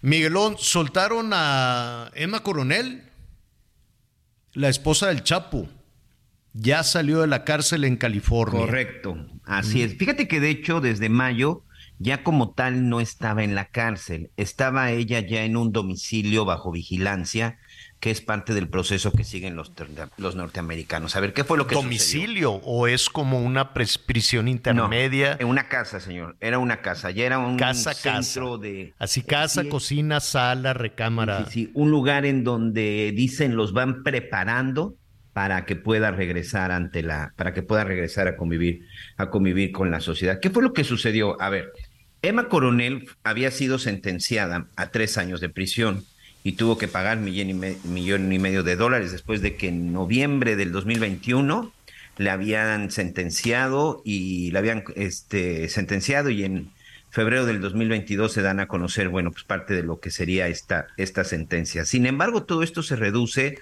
por su, uno, buen comportamiento y cooperación. Ella, a diferencia de su esposo, aceptó los cargos, reconoció que lo ayudó para escapar la última vez del penal del altiplano, reconoce también evidentemente que colaboró en algunas cuestiones de lavado de dinero y por supuesto, bueno, pues reconoció todo lo que de lo que se le acusaba, que era delitos contra la salud, lavado de dinero y el tema de haber ayudado a su esposo a escapar. Gracias a esas declaraciones y al millón y medio de dólares que la señora Emma Coronel pagó de multa, el gobierno de los Estados Unidos llegó a un acuerdo con ella e inicialmente eran tres años de prisión y cuatro de, de vigilancia, por llamarle una libertad condicionada. Sin embargo, se redujo a 31 meses, que exactamente hoy se cumplen, y ya en este momento el Buró Federal de Prisiones confirma que ya no está bajo su resguardo. Emma Coronel ya no está bajo resguardo de las autoridades de prisiones de Estados Unidos y ahora solo se le va a dar seguimiento. ¿Qué tuvo que hacer Emma Coronel? Evidentemente su domicilio no, no, no, será dado a conocer, por lo menos no por parte de las autoridades. Mm. Debe de estar constantemente eh, reportándose. Tuvo que dejar una, una, una prueba de ADN y además conseguir trabajo. Ella va a regresar a su actividad de empresaria. Recordemos que ella tiene su propia línea de ropa que vendía ya en redes en redes sociales y bueno, pues de esta forma ella argumentó que iba a continuar con su vida y a regresar con sus con sus gemelas, que si no me equivoco ahorita deben de tener entre entre 11 y 12 años este las niñas. Sus gemelas son son hijas del Chapo. Son hijas de Joaquín el Chapo Guzmán. Ellas está, están en los Estados Unidos y también Javier parte de los beneficios que obtiene Emma Coronel es porque ella es mexicoamericana. Ella tiene las dos nacionalidades, entonces también se le está dando un trato como americana. Pero al final, insisto, re, al, el haber reconocido los tres delitos y no haber hecho un juicio largo, un proceso largo, pues ha obtenido estos beneficios. Fue detenida en enero del 2020, febrero del 2021 en la zona de Virginia, en el aeropuerto de Virginia, y hoy 13 de septiembre del 2023, pues ya regresa con sus gemelas, regresa a su casa y estará cuatro años bajo vigilancia. Cuatro años tendrá que estarse O sea, de buen comportamiento y que no ande. Pues tendrá que cumplir con esto que te digo, de trabajar, de estar notificando en dónde está. Eh, no puede salir, por supuesto, de la Unión, de la Unión Americana. Te digo que esta casa en donde la tuvieron antes de pues, ser puesta en libertad en Long Beach, California, ahí pues ya no estaba tras las rejas, sí estaba bajo vigilancia, como una especie de arresto domiciliario, pero bueno, es un domicilio que incluso fue designado por las propias autoridades de los Estados Unidos. Hoy ella ya se fue a alguna parte de los Estados Unidos, eso sí no se, no se tiene claro, a una casa que ella destinó, a una vivienda que ella destinó y que decidió, y que solamente sus agentes que la estarán vigilando, estos agentes de custodia, pues tendrán, tendrán conocimiento. Pero no puede salir de la Unión Americana, tiene que estarse reportando, tiene que trabajar de manera honesta para poder mantener a sus, mantener a sus gemelas, así por lo menos los próximos cuatro años. Javier. Mm, Bueno, pues eh, eh, allá no, no es como aquí que cuando sale algún personaje de inmediato lo vuelven a, a detener, ¿no? No, no creo, y sobre todo porque, de insisto, ella desde el principio, en parte de su proceso, aceptó los tres cargos, los tres cargos, y esto le ayudó, al final esto le ayudó, esta sentencia pues fue mm, benévola hasta cierto punto por los delitos que cometió, porque solo estuvo 31 meses. Bueno, este, pues muy bien. Oiga, eh, información en, en desarrollo. Pues mire, a ver, ¿usted qué opina? A ver, nuestros amigos en la Ciudad de México, Anita, Miguel, ¿ustedes se imaginan a Cuauhtémoc Blanco en lugar de Claudia Sheinbaum en, gobernando la Ciudad de México? No. Pues él dice que sí. Oye, pero además, ¿qué, qué sueño más? O sea, de veras no Pues sé qué les pasa a la pues no gente que se sabemos, pues- en el poder. Oye, Pues a no mí me gustaría que existiera primero una autocrítica de qué hizo en Morelos, ¿no? Pues así Luego, deberían ¿qué de piensan los todo. morelenses de su gobernador? Y luego, ¿qué piensan de que ahora quiere irse a gobernar la capital? Ay, Dios mío. Fíjate, pues fíjate él que dice ahí- que lo que la gente diga. Pero, pero sabes que Javier, yo creo que sí, como medios de comunicación, sí tenemos que cuestionar muy fuerte. A ver, para que tú puedas ser, Javier Alatorre, si tú quieres ser hoy gobernador del estado de Jalisco, ¿puedes ser gobernador del estado de Jalisco? No, señor. Se supone que tienes que acreditar el haber vivido en el estado de Jalisco en los últimos años. ¿O ya cambió esa ley? Que yo sepa, no. Aquí la gran pregunta es, ¿cómo pretende ser gobernador del estado de Morelos y posteriormente jefe de gobierno de la Ciudad de México, ¿qué para eso no tendría que acreditar que Pero, vivió pues, en la Ciudad de México? Que, que los políticos se, van por otra línea. La parte legal no, no, no. No, pues, precisamente por ahí empecemos en la parte legal. Insisto, yo no sé dónde vivió Cuauhtémoc Blanco y probablemente habrá gente que me diga, no, pues es que vivía de los dos lados. Entonces ahí el cuestionamiento es, ah, ok, entonces se la pasaba más tiempo en la Ciudad de México y desde la Ciudad de México gobernaba, gobernaba Morelos. Es como muchos de los gobernadores de Tamaulipas que despachaban en McAllen. Oigan, a ver, es Cuauhtémoc Blanco, los de Morena. Cuauhtémoc Blanco, Omar García Harfush, eh, Clara Brugada, eh, Mario Delgado, chance. Mario Delgado. Este, Ya no Ricardo Monreal. Monreal dijo que no porque ya decidió. ya no, que se que siente ya- solo. Y, y por parte del PAN está Taboada. Ya Xochitl ya va a la Kenia- presidencia, Kenia a la Rabadán. candidatura a la presidencia. Y del PRI me falta el delegado Oye, en. Sandra. Cuevas también pidi- dijo que Ah, iba a pedir Sandra López, ¿eh? Cuevas, pero Sandra Cuevas no sé por qué partido. Por el frente, se supone. Ah, bueno, pues ahí está. El que tiene más, el que tiene un ramillete de, de, de candidatos es Morena. Eh, no sé si eso se va a definir también eh, levantando mira, la mano. También en. la semana digo, que yo entra- sé que fue con una encuesta, pero ayudó mucho Palacio Nacional a esa encuesta. Muchísimo. La semana que entra empieza la convocatoria porque la encuesta en, en todas ¿Eso lo va a definir la- Claudia o lo va a definir eh, el presidente? Dicho por ¿Quién- ella, no va a haber privilegios, se van a apuntar los que quieran participar en la Ah, encuesta. Pues, pues sí, entonces pero a la hora de la hora se- alguien tiene que palomear. A ver, que nos digan nuestros amigos, vía telefónica no hemos visto las llamadas. ¿Quién va a definir quién es el candidato? ¿Claudia o el presidente? O nadie, o, La o no sé cómo. Pero la gente, la gente cómo, Anita, la gente Pues cómo. que, Javier, Otra que- encuesta. No, ¿cómo que otra encuesta? va a hacer su encuesta como, como siempre la hace. No, en función de la encuesta deciden quién Otra va vez todo el berenjenal, si se agarraron Otra estos, vez. imagínate estos seis. Falta un mes y cachito para que Otra se rueda, otra rebanadota de pizza para ver quién es. Bueno, vamos a tocar el tema después de los anuncios.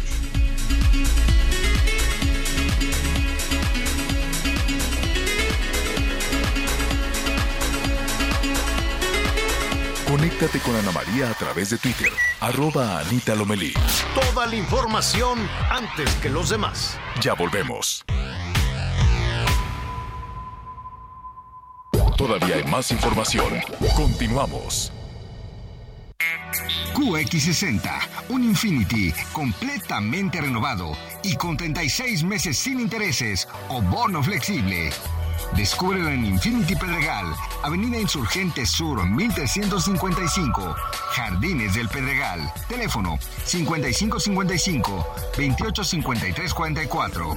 Válido del primero al 30 de septiembre. Cat promedio 10.8% sin IVA para fines informativos. Consulta www.infinity.mx diagonal promociones.html. Las noticias en resumen. Este martes fue detenido el exalcalde de Nopala de Villagrán, Hidalgo, Luis Enrique Cadena, quien presuntamente está vinculado en la estafa siniestra. El exfuncionario es acusado de peculado y uso ilícito de facultades y atribuciones por el desvío de 172 millones de pesos de recursos públicos mediante empresas fachada. El Senado aprobó una reforma al Código Penal Federal para sancionar hasta con 18 años de prisión a funcionarios que graben, difundan y distribuyan imágenes de cadáveres de mujeres, adolescentes y niños víctimas de violencia. La sanción incluye también a periodistas, youtubers, personas o representantes de medios de comunicación que lo publiquen. La reforma contempla también multas de hasta 232 mil pesos. En Puebla, el Tecnológico de Monterrey expulsó a los estudiantes que participaron en la agresión a un joven en las inmediaciones de la estrella el pasado fin de semana. Esto luego de que la institución identificó a uno de los participantes en los hechos. Morena informó que el próximo lunes 18 de septiembre publicará la convocatoria para la candidatura de la jefatura de gobierno de la Ciudad de México y las ocho gubernaturas que se van a renovar en las elecciones de 2024. Los días 25 y 26 de septiembre empezarán los registros para los interesados en busca de las nueve entidades que estarán en juego. Chaca chachán. Siente el máximo confort de un abrazo a todo tu cuerpo.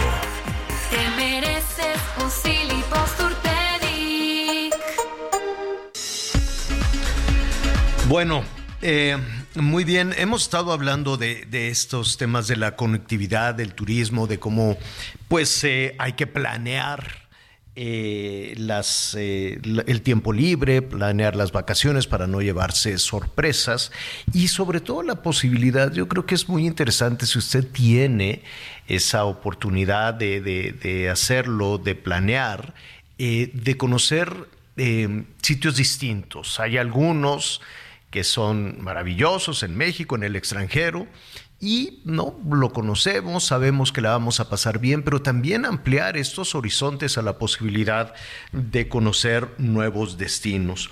Y me, me llama me llama mucho la atención que digitalmente eh, uno de los sitios que el turista mexicano está eh, buscando eh, de acuerdo a las, eh, a las agencias, de acuerdo a las a las mediciones es este, Colombia en algunas de estas eh, plataformas. Bogotá aparece como uno de los principales destinos en la, que buscan los mexicanos. Y por ello, además, nos da muchísimo gusto, hemos invitado para hablar de lo que ofrece Colombia como la, conectividad, las posibilidades, que tan complejo puede, puede ser. Bueno, cruzar por el aeropuerto de la Ciudad de México sí o sí va a ser muy complejo. Probablemente no tenemos que hacerlo, que hacerlo por ahí, pero eh, no es el aeropuerto el tema, sino el destino. Así es que eh, qué gusto me da saludar a Gilberto Salcedo, él es vicepresidente de Turismo en Pro Colombia. ¿Cómo estás, Gilberto? Qué gusto saludarte. Bienvenido. Muy buenas tardes. Javier, el gusto es mío. ¿Cómo estás? Un saludo especial para ti, para Ana María y para todo tu auditorio. Oye, qué buena idea, muy entusiasmado con la posibilidad de descubrir más. Mira, periodísticamente conocemos su país, que es hermosísimo, eh, y, pero me falta esta parte del tiempo libre, de la, de la experiencia de visitar un país tan generoso como el tuyo. Pues mira, Javier, la verdad te agradezco las palabras y lo que dices es cierto.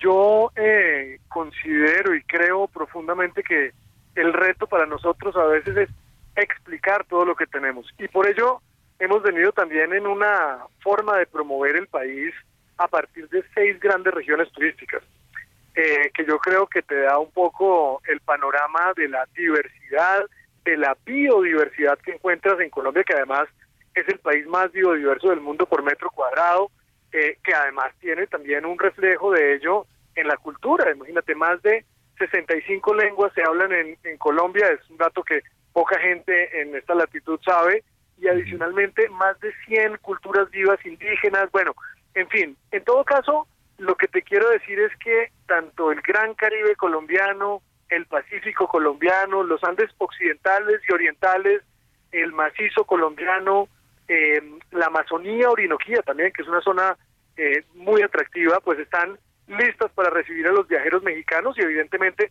eh, de mi parte listo también a contarles las novedades y, y, y digamos la nueva oferta que tenemos muy renovada en Colombia para todos los mexicanos. Eh, ¿cómo, cómo eh, quiero suponer, vamos a imaginar a la hora de, de, de, planear, porque ya a fin de año está, está a la vuelta de la esquina o planear claro. las vacaciones del 2024, ¿la puerta de entrada tendría que ser necesariamente Bogotá? Pues mira, eh, Javier, ahí aprovecho para contarte una cosa que es muy, muy particular, y es que, eh, contrario a lo que pasó en muchos de los, de las... de los países en el mundo, en el caso entre México y Colombia, eh, durante la pandemia, antes de reducir las frecuencias y la capacidad que vimos en muchas partes, lo que terminamos viendo fue un aumento en el número de operadores y con ello también un aumento de los puertos de, entrada a, Colombia. Luego, no solamente es Bogotá eh, hoy en día, digamos, el sitio de, llegada de, de, los vuelos eh, desde México, eh, sino también Cartagena y también Medellín. Entonces, hoy puedes viajar desde, incluso no solamente desde Ciudad de México, sino también desde Guadalajara, desde Monterrey y desde Cancún em, hacia Colombia. Luego, ahí hay una, una conectividad muy buena, muy robusta, que como te comentaba viene creciendo em, y que además, gracias también a la competencia, pues los, los primeros beneficiarios de la competencia pues son los consumidores que van a encontrar unas muy buenas tarifas para ir al país para las personas eh, que, te están escuchando, que nos están escuchando en todo el país y también allá en los Estados Unidos, que quieren planear una primer visita a Colombia, ¿qué les recomendarías? Mira, yo creo que quien va por primera vez al país, los dos imperdibles, sobre todo conociendo las preferencias del público mexicano, que además les encanta no solamente las grandes ciudades, la vida nocturna, la buena comida, la gastronomía, eh, creo que los dos, los dos primeros sitios que no se pueden perder son Bogotá y Cartagena. Así eh, es. Y bueno, y le agregaría Medellín también, porque la verdad, no te imaginas, creo que uno ya llega a Medellín y se siente más como en un en un municipio mexicano. Oye uno mexicanos por todas partes.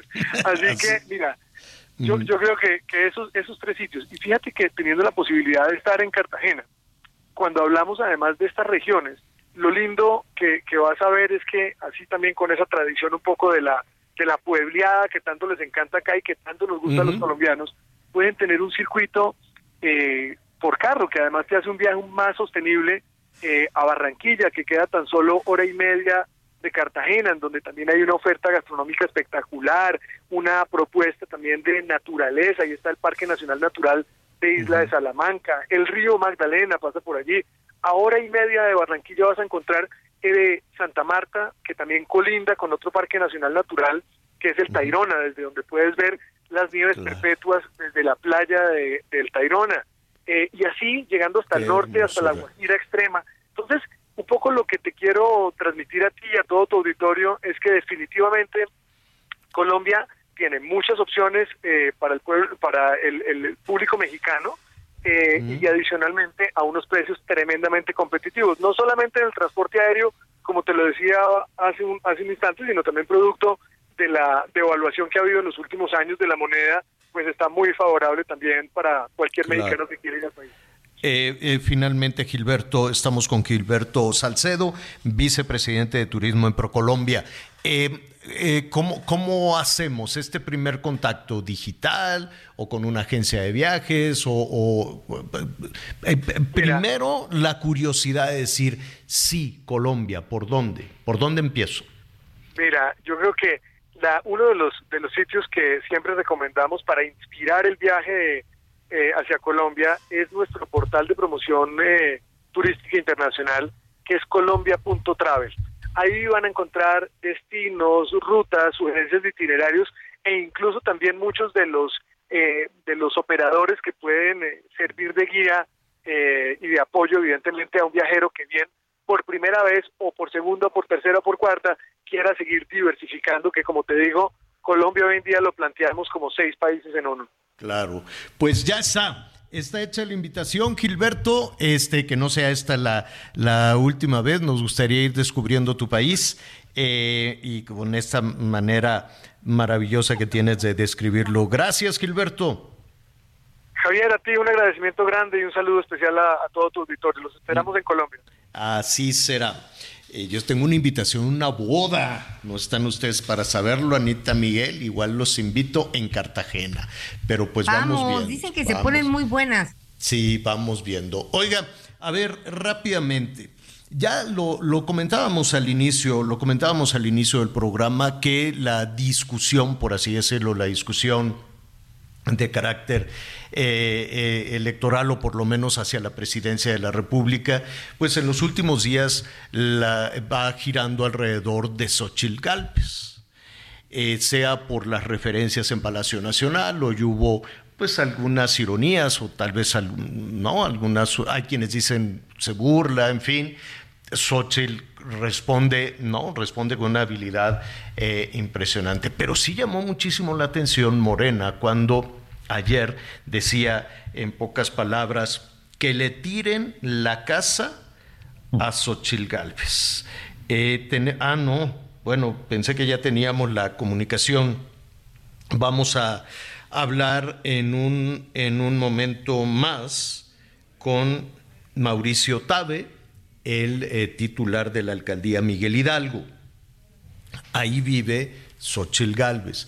Mire, independientemente de, de, la forma en que contestó Xochitl, de si se puede tirar o no se puede tirar la casa, hay algunas eh, cuestiones em, pues que sí son preocupantes, porque entre que entre que, que, pueda ser una ocurrencia o lo que tú quieras y mandes, ¿no? De que vayan y le tiren la casa a una candidata a la presidencia de la República, eh, ahí escondido, pues publicaron en un boletín y, y, también corrió a través de las redes sociales la dirección privada de Xochil Gálvez.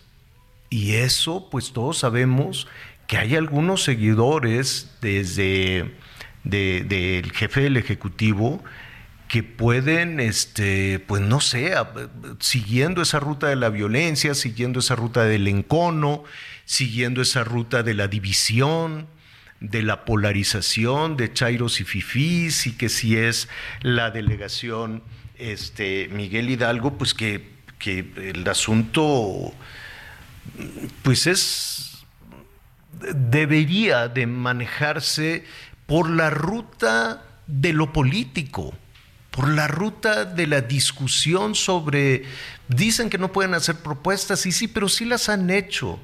Y ya estamos eh, abiertamente en un, tema, en un tema de campaña. Creo que si se revela la dirección de Omar García Harfush, la dirección de Claudia Sheinbaum, la dirección de, esta Clara Brugada. Eh, es un asunto innecesario, es una forma de violencia absolutamente innecesaria, porque no sabemos cómo pueden responder los este, seguidores más aguerridos del muy querido popular presidente de la República. ¿No? Entonces, si de pronto hay, hay, alguien que puede interpretar esas palabras, esa ironía, esa ira, ese enojo, y además le dicen, y mira, aquí es en donde viven, pues es, es terrible. ¿Cómo se llama este señor, el, papá de la gobernadora de, de Guerrero? Félix Salgado. Félix Salgado el Félix Salgado, ¿te acuerdas cuando fue al INE? y ante una estaban ahí reunidos algunos este, militantes de Morena y les decía, y les vamos a dar la dirección del presidente consejero y de Murayama y de este y del otro para que se va, anden con cuidado. Esa es una amenaza terrible. Es una amenaza terrible. Entonces, y eso sucedió. Ahora, ¿le pueden tumbar la casa? ¿Qué dice Mauricio Tabe, el alcalde de la Miguel Hidalgo, a quien me da mucho gusto saludar esta tarde? Mauricio, ¿cómo estás? Muy buenas tardes. Mauricio. No lo, recuperamos, Javier. Sí, sí, sí, sí. Tenemos esta, esta. Le ofrecemos siempre una disculpa en algunas ocasiones tenemos algún, algún problema también con la comunicación por eh, por la telefonía, por la telefonía celular. Mauricio, ahora sí te saludo con mucho gusto. ¿Cómo estás? Mauricio. No nos escucha, Javier. Dame un segundo. Sí, ya, ya, ya nos escucha. Ahora sí ya nos escucha. Perdón, te ofrecemos una disculpa, Mauricio. No sé si me escuchas bien, si no le, le podemos dar un poquito de más intensidad. Este, te saludo con mucho gusto, Mauricio. ¿Le van a tumbar la casa a Xochitl Galvez? Es una locura.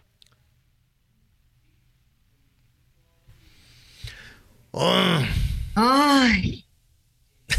¿Qué hacemos, Javier? ¿Qué quieres usted, que hagamos? Usted, eh, nuestros ingenieros están trabajando rápidamente para poder este, establecer esta comunicación, pero independientemente de esto, y yo, yo sé que es un asunto pues, eh, difícil, ¿no?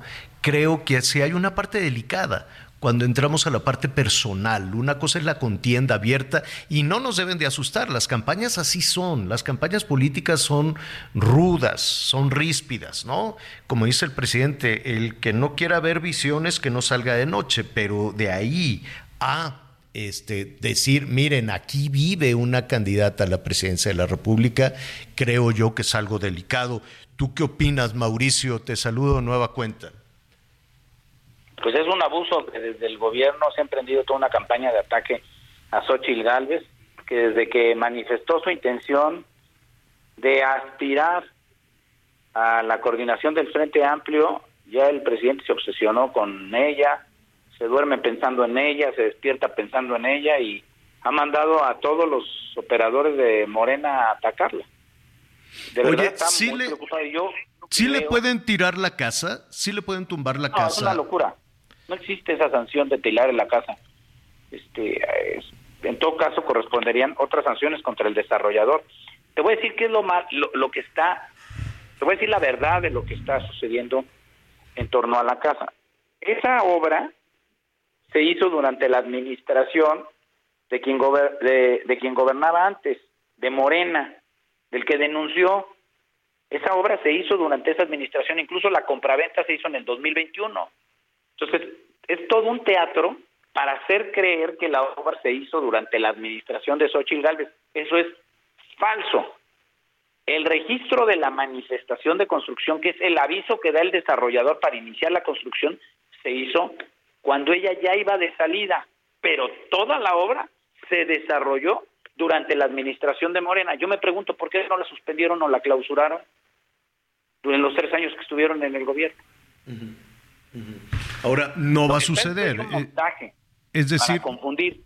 No, no, no va a suceder, no, no se le tira a la casa, no, se, ve, se, se, se, veía, se, se, adivinaba de esa manera.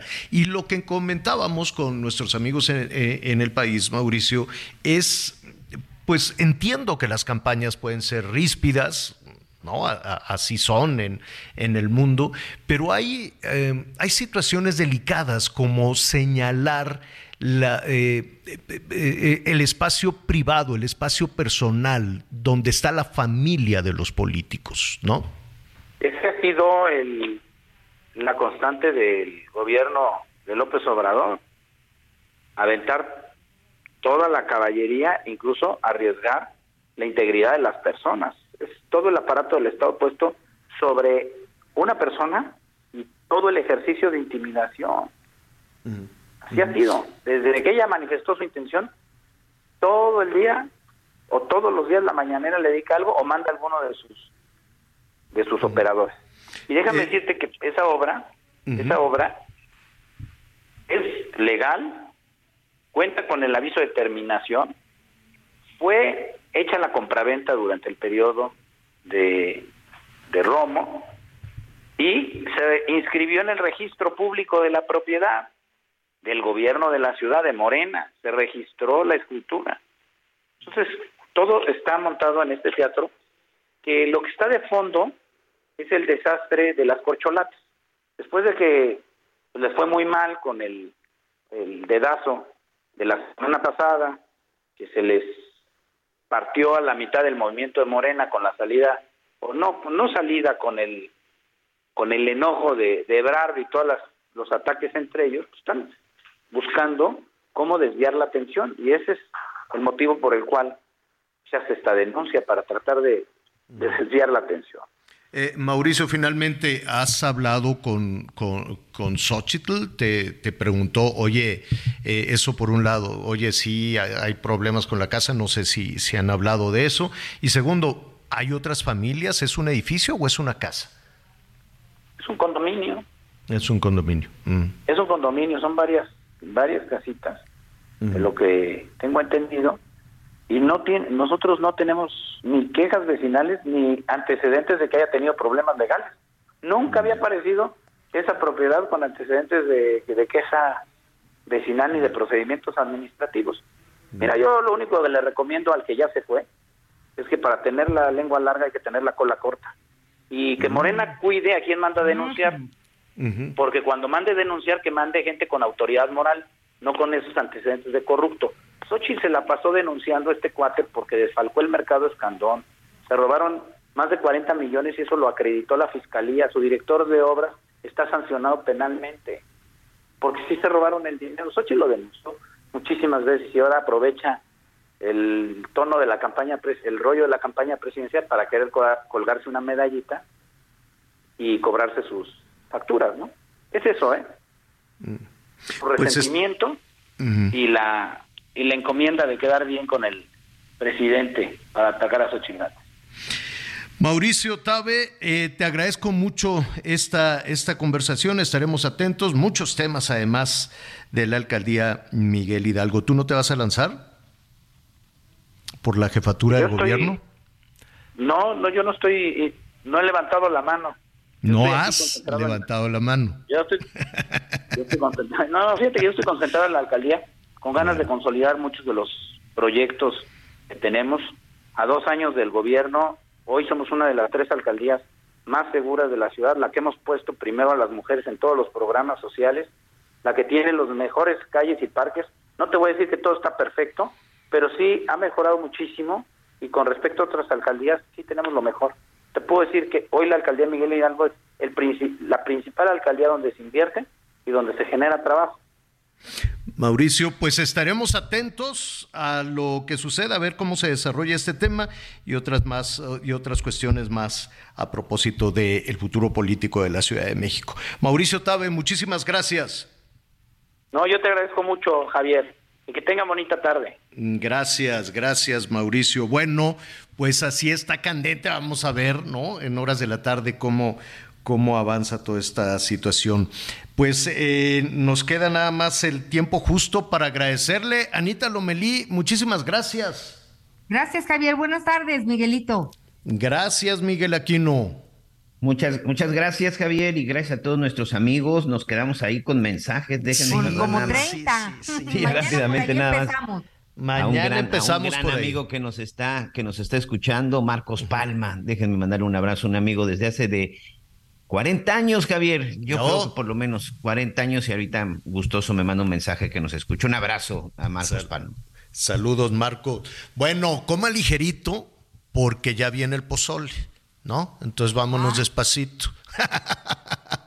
Gracias, Anita. Gracias, Miguel. Yo soy Javier Alatorre. Ya sabe, lo espero a las diez y media en Hechos Azteca 1. Bueno, lo que le sigue de bueno se va a poner. Mientras tanto, lo invito a que siga con nosotros en el Heraldo Radio.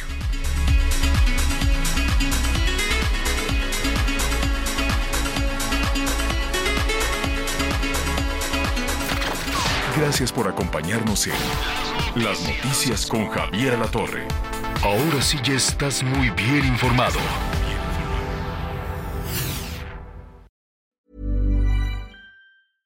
Imagine the softest sheets you've ever felt. Now imagine them getting even softer over time. That's what you'll feel with Bowl and Branch's organic cotton sheets. In a recent customer survey, 96% replied that Bowl and Branch sheets get softer with every wash. Start getting your best night's sleep in these sheets that get softer and softer for years to come. Try their sheets with a 30-night guarantee. Plus, get 15% off your first order at bowlandbranch.com. Code BUTTERY. Exclusions apply. See site for details.